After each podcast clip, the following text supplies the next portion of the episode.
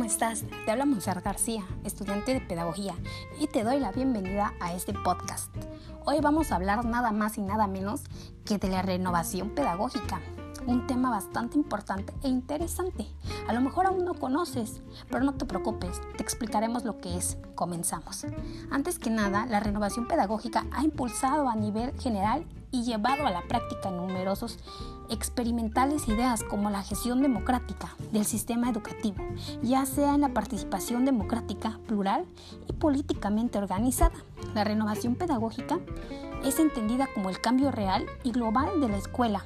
Para que la renovación se diera, pasaron muchos, muchos sucesos, acontecimientos para poder lograr esta renovación algo diferente a lo que ya conocemos, escuela tradicional, que a muchos de nosotros no nos gusta. Todo esto fue paulativo, ya que lo que querían lograr era la igualdad hacia niños y niñas. En pocas palabras, la educación querían que fuera para todos.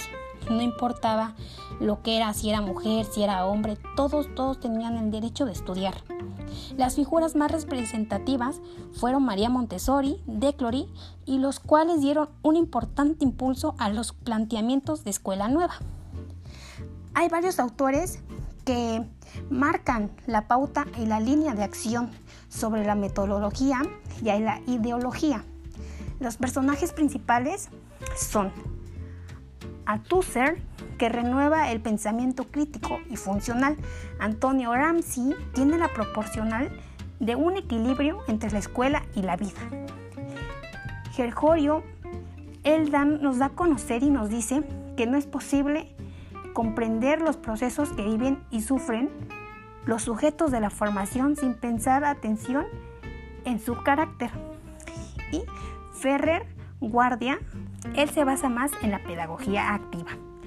Y pues bueno, yo la verdad con este tema quedo bastante, bastante pues satisfecha, ya que es la escuela nueva en la que nosotros ahorita estamos viviendo.